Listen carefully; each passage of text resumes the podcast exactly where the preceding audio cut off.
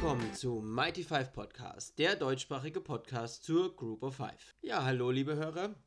Willkommen zur nächsten Folge aus Staffel 2 quasi. Also mit der letzten Folge hat ja dann auch die zweite Staffel des Mighty Five Podcasts begonnen. Und ja, Seitdem hat sich coaching-technisch noch eine Kleinigkeit getan.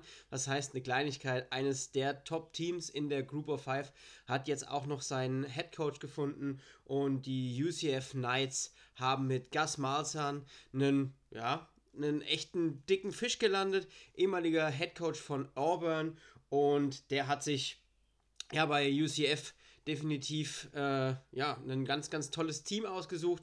Bin total gespannt. Viel mehr will ich da jetzt schon fast gar nicht zu sagen. Ich werde definitiv einen, naja, wie will ich sagen, sehr spannenden, aber vor allem einen sehr versierten Gast für die AAC im Podcast haben. Und da werden wir da nochmal drüber sprechen. Was ich dazu noch sagen kann, ist, dass er sich DJ Kinney ähm, als Offensive Coordinator geholt hat. Der Gute kommt von Hawaii und war da auch Offensive Coordinator und hat sich Travis Williams als ähm, Defensive Coordinator geholt. Der kommt von Miami und hat da auch schon mal mit Gus Malzahn zusammengearbeitet und diese beiden Personalien, ja, die sind definitiv ganz wichtig und da wissen wir auch schon, dass sie kommen und da war noch einiges anderes am Laufen, aber ich denke, da werde ich dann mit meinem Gast in der besagten Folge drüber sprechen. Jetzt haben wir noch zum, äh, ja, zum Start, bevor jetzt die Draft-Season so richtig losgeht, noch ein Herzensthema, wo ich schon ganz lange eine Folge plane. Und jetzt setze ich sie auch endlich um. Und das ist die Army, Navy und Air Force Folge. Also es geht um die Military Academies. Und grundsätzlich kann man da einfach sagen, in den USA hat man natürlich neben den öffentlichen und neben den privaten Unis und Colleges noch die Möglichkeit, beim Militär zu studieren und dann auch da zu dienen. Also das ist nochmal was, das ist nochmal was ganz, ganz Besonderes. Und hier haben wir es auch so, das funktioniert prinzipiell wie so ein Studium bei der Bundeswehr auch in Deutschland. Also die Rekruten sind vier Jahre an der Akademie zu dem jeweiligen, ja, zu der jeweiligen äh, Gattungsgruppe der Armee, die man sich aussucht und danach verpflichtet man sich fünf Jahre Militärdienst zu leisten. Im Gegensatz zu den, den normalen Unis und ja, den, den anderen Colleges ist es so, dass das aber bei den USA, bei den US-Streitkräften heißt, dass wirklich für die Kadetten für Kost und Logis gesorgt ist. Also die leben auf dem Campus, die bekommen da Essen, Trinken und all, für, die, für die ist für alles gesorgt. Also das ist wird zwar bei den anderen Unis auch, da wird auch für die gesorgt, aber hier haben wir wirklich das rundum sorglos Paket, habe ich es irgendwo äh, geschrieben. Und diese Kadetten haben wirklich vier Jahre lang ähm, nur dann Football und ihre militärische Ausbildung im Kopf quasi.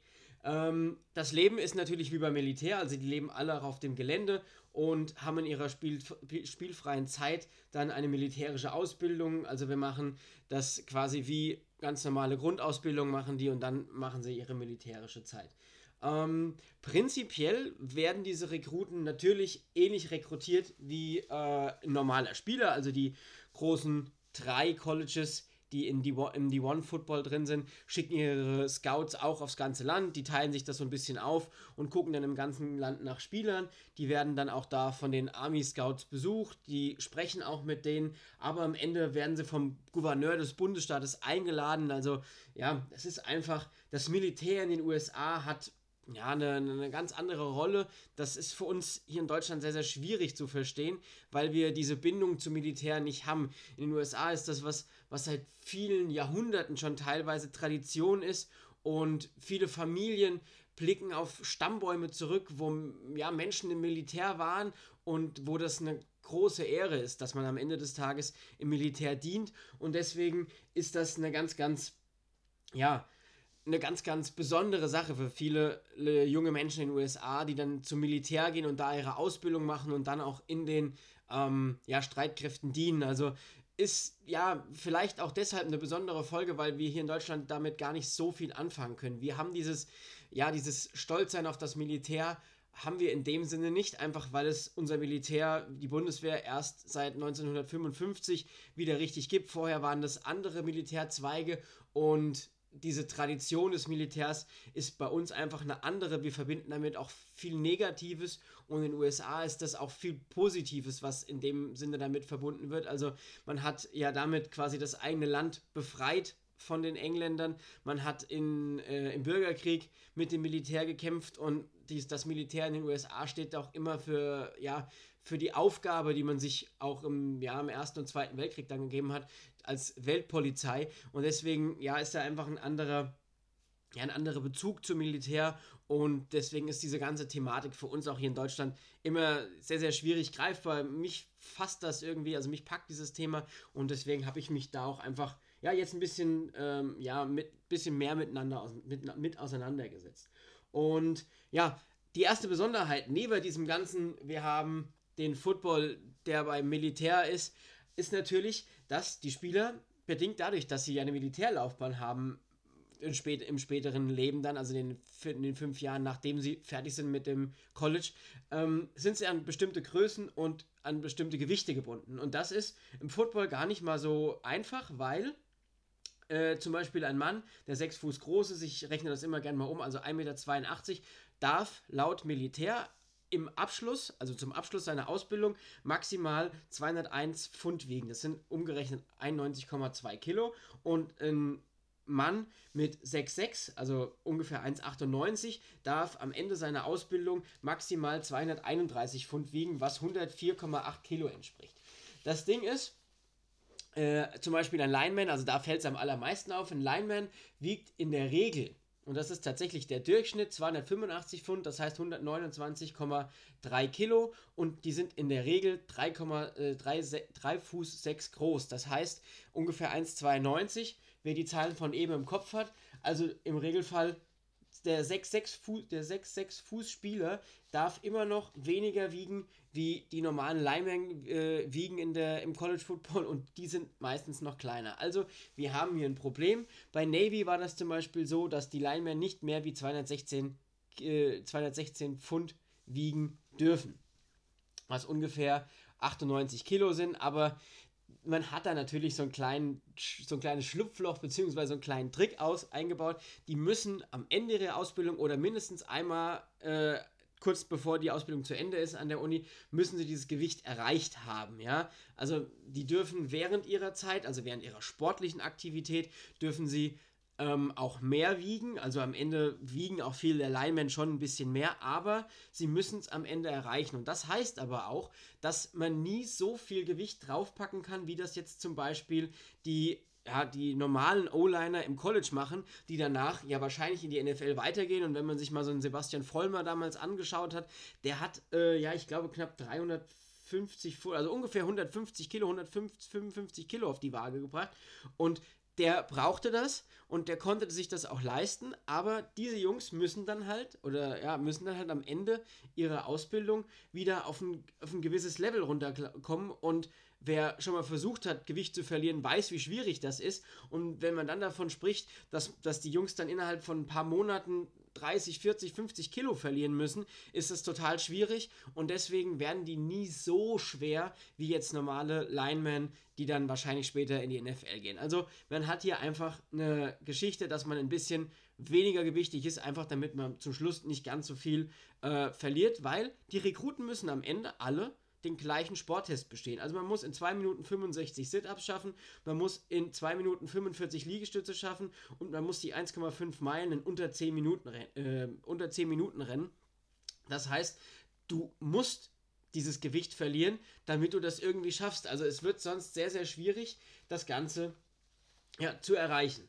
Und die 6'6, also man kann auch nicht unendlich groß sein. Ich glaube, äh, Tris, nicht Tristan Wirth, sondern Mickey Beckton von den Louisville Cardinals war 6'7, 6'8, also ein Riese geht natürlich auch nicht, weil am Ende musst du in den Panzer passen, du musst, äh, du musst vielleicht, wenn du bei Navy bist, in ein U-Boot passen, du musst in ein Flugzeug passen oder in irgendwelche Sachen. Man ist also auch eingeschränkt. Also die Maximalgröße für die Kadetten der Academies liegt bei 6'6 und ja, das hat auch einfach seinen Grund.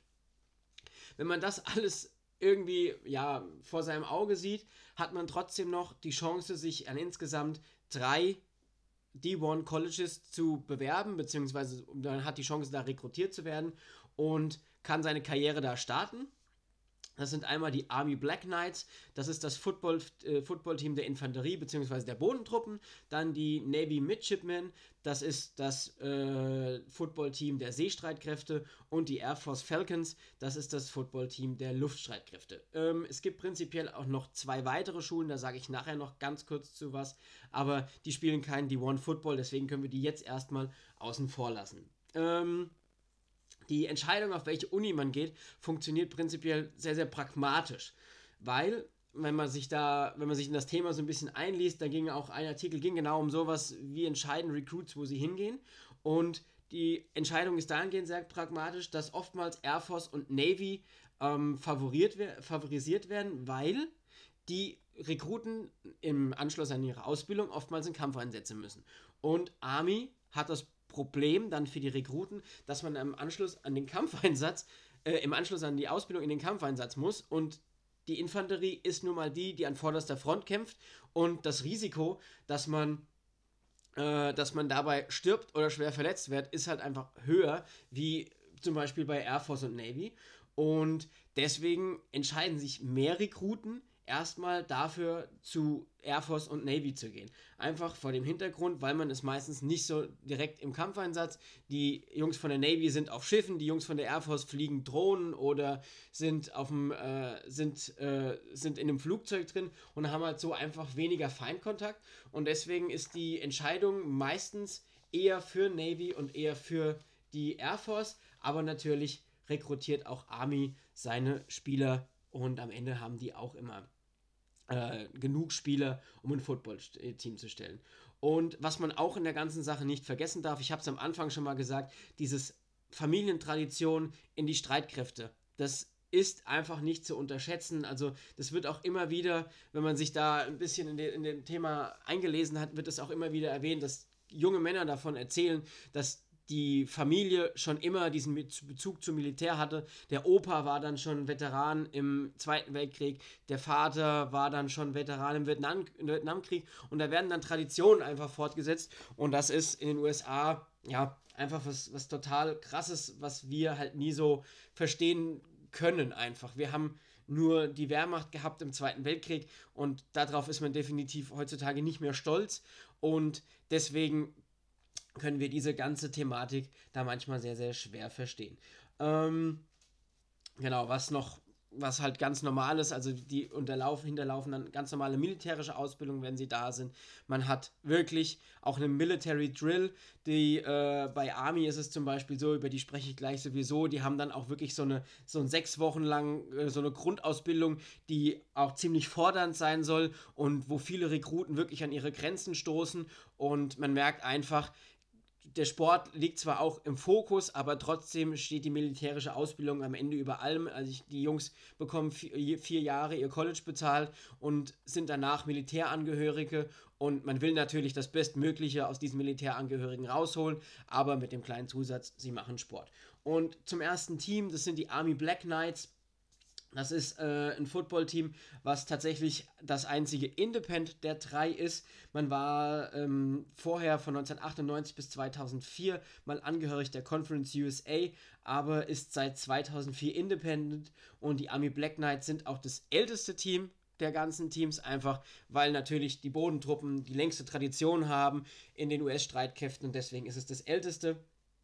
Ähm, in allen anderen Sportarten, also natürlich bieten diese Colleges nicht nur Football an, aber in allen anderen Sportarten ist man Mitglied, Mitglied der Patriot League. Das ist quasi die Ivy League mit einem leicht niedrigeren Standard. Also die Ivy League ist, das, äh, ist die Liga der ähm, Elite-Colleges. Die vergeben auch keine Sportstipendien, sondern nur Stipendien im Wissensbereich. Und die Patriot League ist ein bisschen tiefer angesetzt, aber hat immer noch einen sehr, sehr hohen Standard, was äh, ja seine seine Studenten betrifft, was die wissen müssen, was die können müssen. Und ja, da ist man einfach Mitglied. Beheimatet sind die Army Black Knights in West Point in New York. West Point liegt circa 80 Kilometer nördlich von New York City und ist die älteste Academy und äh, zwar gegründet am 16. März 1802, also vor knapp 219 Jahren. Man liegt da am, an einem Fluss relativ gelegen Und äh, das war damals auch eine militärisch sehr, sehr wichtige äh, Position, weswegen man das gewählt hat. Die Farben sind Black and Gold, also wer hier auch mal die Teamfarben sehen möchte, total, ja, ich mag die Trikots total gerne. Man spielt im Michi Stadium, das hat 38.000 Sitzplätze und insgesamt besuchen 4.294 Kadetten die Universität. Im Schnitt haben wir grob 1.200 Zugänge pro Jahr und 1.000 Abgänge pro Jahr, also graduier, graduieren dann immer nach vier Jahren und so haben wir einen relativ ja, soliden Wechsel zwischen Zugängen und Abgängen. Und man beschließt diese Akademie mit einem Bachelor of Science und begleitet danach den äh, Rang eines Second Lieutenant oder aus dem Deutschen wäre das einfach ein Lieutenant, äh, ein Leutnant im, äh, im deutschen Militär, um da mal eine Analogie zum Europ zu Europa, aber auch zu Deutschland herzustellen. Und ja, da, damit verlassen sie an die Uni und sind dann für den Kriegsdienst quasi tauglich. Ähm, der Head Coach der Black, Black, Knights ist Jeff Monken. Der geht äh, in sein siebtes Jahr, hat einen aktuellen Rekord von 49 zu 39 und wie alle Teams, also das sage ich jetzt auch nur einmal, der Military Academies, ähm, sind die Black Knights auch unter Monken ein Triple Option Team. Das kommt einfach daher, dass man durch die Bestimmungen, was Gewicht, was Größe angeht, natürlich nicht die äh, Spieler, die Spielertypen hat, wie die jetzt an anderen Colleges sind und deswegen hat man sich für diese Triple Option Variante entschieden, die nicht so schwere Offensive Linemen fordert und so weiter und so fort. Und ja, man ist ein Triple Option Team und kann dann somit seine körperlichen Defizite ausgleichen. Das sieht man natürlich auch an den, äh, ja, den Verteilungen der Yards, der produzierten Yards. Im Jahr 2020 hat man insgesamt 3813 Total Offensive Yards produziert, davon waren es 537 Passing und 3267 Rushing. Also man weiß, wo die Reise hingeht. Ähm, Monken war vorher bei Georgia, Georgia Southern Head Coach, hat da auch schon in der Triple Option gespielt und war davor von, 2007, von 2002 bis 2007 Slotback bzw. Special Teams Coach bei Navy. Also der gute Mann hat auch eine Militärvergangenheit, haben viele der Coaches, die da sind, einfach die Verbundenheit zum Militär und zur Alma Mater ist da wie in vielen US-Colleges groß und ja. Sein Offensive äh, Coordinator und sein O-Line-Coach ist Brent Davis. Der war mit Monken zusammen bei Georgia Southern und hat natürlich auch die Triple Option im Blut und sein Defensive Coordinator ist Nate Woody. Der ist erst seit 2020 da. Der war, hat, kann aber schon auf 29 Jahre Coaching-Erfahrung zurückblicken. Michigan war unter anderem als Defensive Analyst, war bei Georgia Tech als DC und O-Line-Coach und war, jetzt kommt wieder das Group of Five Herz, von 2013 bis 2017 Defensive Coordinator bei App State. Ähm, Army hat 2021 das schlechteste Recruiting der drei Academies man ist national auf Platz 111, bei den Independent Colleges auf, auf Nummer 3. Insgesamt hat man 50 Recruits an Land gezogen, davon 16 Three-Stars. Also wir sprechen trotzdem immer noch äh, ja, über ein über ein sehr solides Recruiting und auch ein sehr solides Team in dem im Sinne, dass man da wirklich von den Three-Star-Spielern doch noch einige an Land ziehen kann. Andere Teams, die vielleicht nicht diesen Hintergrund haben, sind da schlechter. Ähm, berühmte Spieler, beziehungsweise ich habe einen berühmten Absolventen mir rausgesucht und das ist Dwight D. Eisenhower, der 34. Präsident der USA von 1953 bis 1961. Das fand ich ganz interessant, beziehungsweise war einfach so was sehr Interessantes, um sich das Ganze nochmal anzuschauen. Ja, das sind die Army Black Knights, also spannendes Team. Das Team von den drei halt, wie ich es bereits gesagt habe, was nicht so oft gewählt wird, immer noch genügend. Wir sehen es 50 Recruits, aber es ist nicht so beliebt vor dem Hintergrund, dass man wirklich dann unter anderem Kampfeinsätze wie Afghanistan oder auch in andere Krisenregionen muss, wo man ja die Gefahr hat, dass man sehr, sehr schwer verletzt wird.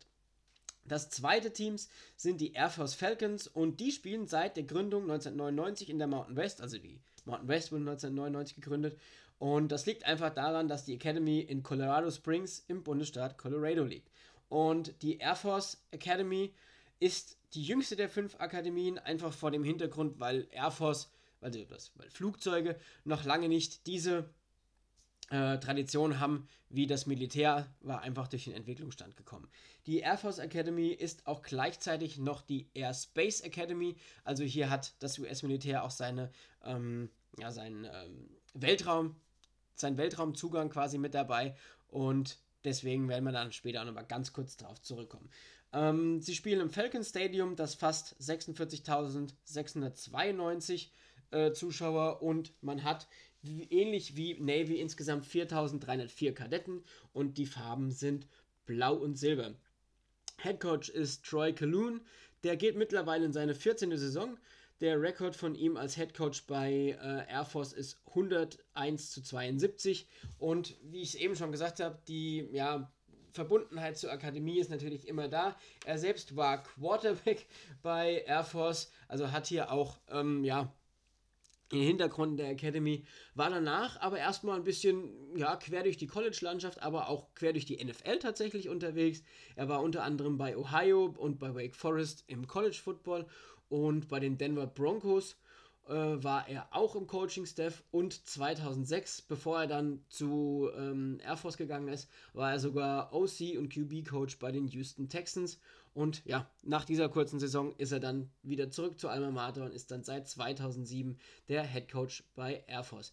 Ist tatsächlich der erste Absolvent der Air Force Academy, der auch Head Coach geworden ist, also ein ganz besonderer Job für ihn dann doch irgendwo gewesen und führt das Team doch recht erfolgreich. Sein DC ist John Rudznitsky. Ähm, der ist seit elf Jahren an der Academy als Trainer, aber erst seit drei Saisons Defensive Coordinator, ist ebenfalls Alumni der Academy und hat damals sogar mit Aus Auszeichnung seine ähm, Academy-Laufbahn bestanden. Und ja, da hat man auch jemanden zurückgeholt, der einfach erfolgreich schon mit der Uni verbandelt ist und so dann ja sehr, sehr, sehr ja, eine Identifikationsfigur sein kann. OC ist Mike Tissen, der ist auch noch Assistant Head Coach und QB Coach und der ist damals mit Kalun gekommen und kommt eigentlich vom Baseball, auch von der Academy, aber wurde, hat auch Football gespielt an der Air Force Academy, aber wurde dann am Ende von den ähm, Arizona Diamondbacks in die äh, MLB gedraftet sogar, hat da auch eine Weile gespielt, aber hat sich dann nach seiner Karriere da trotzdem wieder für den Job entschieden, bei Air Force zu arbeiten und hier die jungen Spieler zu coachen. Ähm, auch Air Force, klassisches Triple Option Team.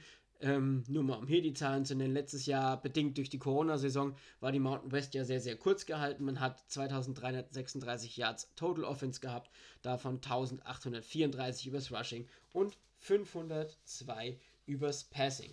Berühmte Absolventen ist unter anderem Chad Hennings. Der war Defensive Ass Defensive End bei den Dallas Cowboys und hat mit den Dallas Cowboys in den 90ern sogar drei Super Bowls gewonnen, also wirklich erfolgreich und wie ich es eben schon gesagt habe, die äh, United Space Forces, also die, äh, ja, die Space Forces, die, wie heißt denn, die Weltraumstreitkräfte, Weltraumstreitkräfte, die sind ja da auch beheimatet. Deswegen sind ganz viele aktuelle und ehemalige Astronauten natürlich berühmte Absolventen dieser Universität. Im Recruiting war man 2021, die neuen Zahlen können wir jetzt schon nehmen, oder ist man Nummer 92 national, Nummer 7 in der Mountain West. Man hat insgesamt 68 Commits, das ist nochmal eine ganze Anzahl und davon sind es 16 Three-Stars. Ja, die, diese Academy ist auch sehr, sehr spannend und vor allem halt bedingt dadurch, dass es sehr, sehr jung ist, auch ja, irgendwie eine schöne Sache. Ähm, die letzte Academy ist Navy. Navy wurde 1845 gegründet, also knapp 43 Jahre nach Army. Ist damit aber auch, ich glaube, die zweitälteste. Und die Midshipmen sind das Footballteam der United States Naval Academy. Und die liegt in Annapolis im Bundesstaat Maryland, natürlich direkt am Meer, damit man seine militärische Ausbildung auf See auch machen kann. Man hat hier tatsächlich die meisten Studenten, es sind ungefähr, also normalerweise 4576 Kadetten. Und auch hier schließt man ab als Officer und Second Lieutenant beziehungsweise Leutnant zur See, also wir haben ja hier den Marine äh, den Marineanteil, deswegen ist man Leutnant zur See und hat natürlich den Bachelor of Science und ja, beschließt so die Uni ganz normal wie an den anderen beiden Akademien. Die Farben sind Navy Blue und Gold und man spielt im Navy Marine Corps Memorial Stadium und hat hier äh, ja auch über 30.000 Zuschauer und spannendes Stadion, aber da komme ich nachher noch mal so ein bisschen drauf. Man hat einen Hall of Fame Running Back und das ist Napoleon McCallum. Der war äh, Running Back bei den Los Angeles Raiders und ist seit 2003 in der Hall of Fame und hat bei den Los Angeles Raiders von 1986 bis 1994 als Running Back gespielt und war da sehr, sehr erfolgreich. Er ist ja in die Hall of Fame gekommen, da kann man sich was drauf einbilden. Ähm, der Head Coach ist Ken Niumatololo. Äh, und der ist seit 2007 bei Navy, hat da einen Rekord von 98 zu 60, hat 10 Winning Seasons und 10 Bowls. Also er ist der erfolgreichste Head Coach in der Navy-Geschichte und sein Offensive Coordinator ist Evan Jesper, der ist OC und QB Coach, ist seit 2002 sogar schon bei Navy, also schon vor dem jetzigen Head Coach, war in der Zeit bis 2007, von 2002 bis 2007 QB Coach und ist seit 2007 Offensive Coordinator. Die beiden haben ihren Background in Hawaii ähm, und kennen sich auch daher und deswegen haben sie hier zusammen auch äh, gecoacht. Defensive Coordinator ist Brian Newberry, der ist erst seit 2019 da, der coacht auch noch die äh, Safeties und war vorher bei Can State im FCS-Bereich. Ähm, ja, das ist schon mal eine Sache. Und das andere ist, man hat äh, im Recruiting 2021 national 102 und in der AAC ist man die Nummer 9. Davon hat man 30 Commits gemacht, also die, von den drei Academies dieses Jahr das wenigste. Aber von diesen 30 Commits hat man 14 3-Stars und der Rest sind 2-Stars oder ohne irgendwelche Sternebewertung. Aber nichtsdestotrotz ist das auch eine sehr, sehr solide äh, Draftklasse. Was man hier noch ein bisschen sagen muss, die Navy hat im Gegensatz zu den beiden anderen nochmal andere Positionsgruppen, um es mal so zu formulieren. Man hat nämlich ähm, im Gegensatz zu den anderen in dem, äh, im Roster nämlich den Rider, den Striker und den Bandit. Und das sind ähm, Bezeichnungen für Defensive Player, die so ein bisschen Hybridrollen spielen. Das gibt es auch in anderen Teams, also Texas Tech hat das zum Beispiel auch.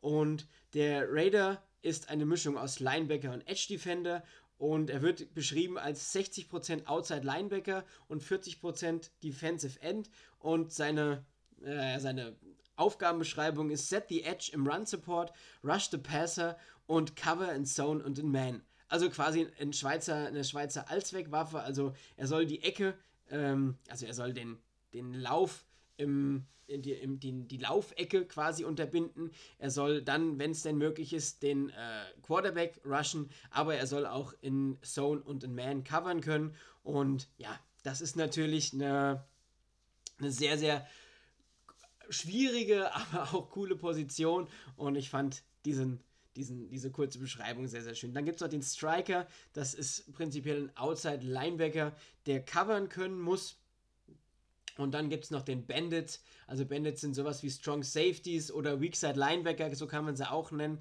Und das ist halt von den drei Academies die einzige, die diese ähm, ja, flexiblen Defensive-Positionen benutzt.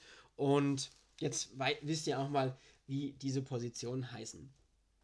Und ganz zum Schluss von dieser Folge, weil ich jetzt doch schon ja in dem Bereich liege, den ich mir gedacht habe, wenn ich so einmal ins Reden komme zu dem Thema, möchte ich da noch einfach mal besondere Spiele irgendwo ansprechen, weil am Ende des Tages gibt es davon zwei in dem Sinne, beziehungsweise es ist einmal ein besonderes Spiel und einmal eine Spielreihe.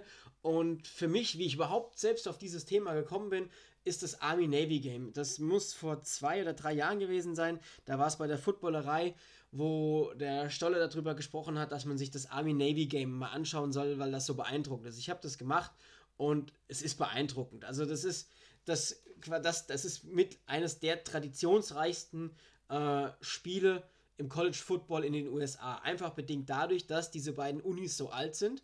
Also 1802, 1845, also unfassbar früh gegründet. Und dieses Spiel hat das erste Mal im Jahr 1890 stattgefunden. Das war ein Sieg von Navy mit 24 zu 0 und das letzte Spiel war äh, am 12. Dezember 2020. Das war ein 15 zu 0 Sieg von Army. Und das Ganze wird mit der Trophy, Secret, äh, mit der Secretary's Trophy ausge, ähm, bekommt der Gewinner und insgesamt gab es schon 121 Spiele in diesem, ja, in dieser, ähm, in dieser Rivalität, die es ja schon fast ist. Und der All-Time-Record ist 61, 53 zu 7, also 61 Siege für Navy, 53 für Army und 7 Unentschieden. Und es wird seit 1963 jedes Jahr im äh, nationalen Fernsehen übertragen. Und das ist einfach unfassbar beeindruckend. Und wer da mal das Ganze sich anschauen möchte, ähm, der kann ruhig mal am zweiten Wochenende im Dezember, quasi als Abschluss der College Football Saison, dieses Spiel sich anschauen. Dieses Jahr war es nicht ganz so, aber wenn dieses Stadion komplett voller Kadetten der beiden Universitäten ist und auch von, von ehemaligen allen Militäruniformen, ist es einfach ein beeindruckendes Bild und deswegen, ja, war, war, habe ich diese, ja, dieses Interesse auch daran einfach ähm, irgendwann bekommen und wollte mich dann damit mal näher auseinandersetzen. Ähm, die Spiele finden meistens beziehungsweise hauptsächlich im Nordosten der USA statt, immer an wechselnden Punkten, aber der Hauptaustragungsort ist tatsächlich mit 89 ausgetragenen Spielen die Stadt Philadelphia. Und dann gibt es noch eine, ja, eine drei Spiele äh, äh, eine drei Spiele Trophy, das ist die Commanders in, äh, Commander in Chiefs Trophy und die gibt es seit 1972. Die wird ausgespielt natürlich zwischen den drei Mannschaften, die ich vorgestellt habe, zwischen Navy, Air Force, äh, zwischen Army und Air Force und Army und Navy. Und das erste Spiel davon ist meistens das Navy Air Force Spiel. Das ist der erste Samstag im Oktober. Dann kommt das Army Air Force Spiel. Das ist der erste Samstag im November. Und dann das Army Navy Spiel. Das ist der zweite Samstag im November. Und falls wir hier ein Unentschieden haben zwischen diesen drei Mannschaften, also dass jede, ein, jede Mannschaft einmal gewinnt, wird der Award zwar offiziell geteilt, aber der letztjährige Sieger behält die Trophäe und diese Trophäe ist dem Präsidenten gewidmet, weil der Präsident ist der Commander in Chiefs, also ist der, der Commander über alle Streitkräfte eigentlich und deswegen ist sie ihm gewidmet.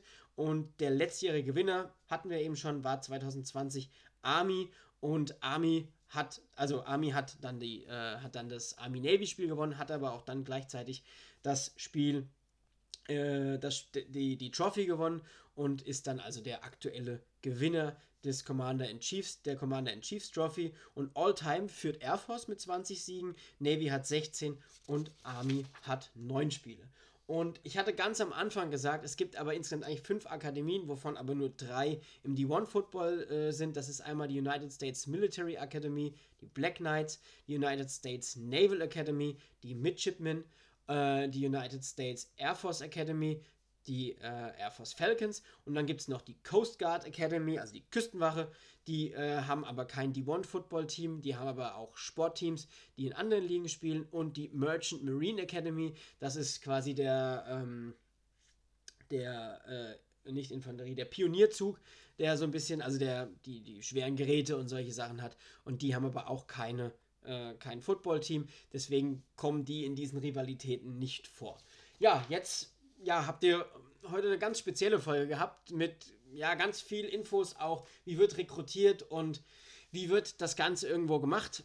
Zum Abschluss muss man noch sagen, das Militär hat die Möglichkeit, seinen, seinen Absolventen aber freizugeben quasi für die NFL. Also die dürfen sich dann für die NFL anmelden, müssen dann aber meistens nach ihrer NFL-Zeit ihre Zeit bei der Armee nachholen. Also äh, im letzten Jahr wurde Malcolm Perry, der Quarterback von Navy zum Beispiel, von den von den Miami Dolphins gedraftet. Die müssen dann ihre Zeit oftmals nachholen oder irgendwelchen Ersatzdienst leisten. Und Andre Villanueva, der Offensive Liner von den Pittsburgh Steelers, müsste auch auf einer Academy gewesen sein. Die, ja, ist dann halt einfach nochmal eine andere Sache. Ja, und mich freut es, dass ihr euch das angehört habt. Das ist vielleicht nicht jedermanns Folge, das weiß ich. Und Trotzdem hoffe ich, dass ein, zwei daran Interesse hatten und am Ende vielleicht im nächsten Jahr oder nee, in diesem Jahr schon das Army Navy Game schauen. Jetzt kleiner Ausblick noch. Natürlich wird jetzt bald die Draft Season kommen. Ich werde noch irgendwann mal eine Folge zum FCS Football machen. Der hat ja jetzt mittlerweile auch begonnen und da sind die Ligen ja auch schon im vollen Gange. Aber das wird jetzt in den nächsten Wochen alles kommen und natürlich werden wir bis zum Draft noch über die eine oder andere Positionsgruppe im Group of Five Bereich sprechen. Dann bedanke ich mich fürs Zuhören und ich wünsche euch noch eine schöne Woche. Tschüss!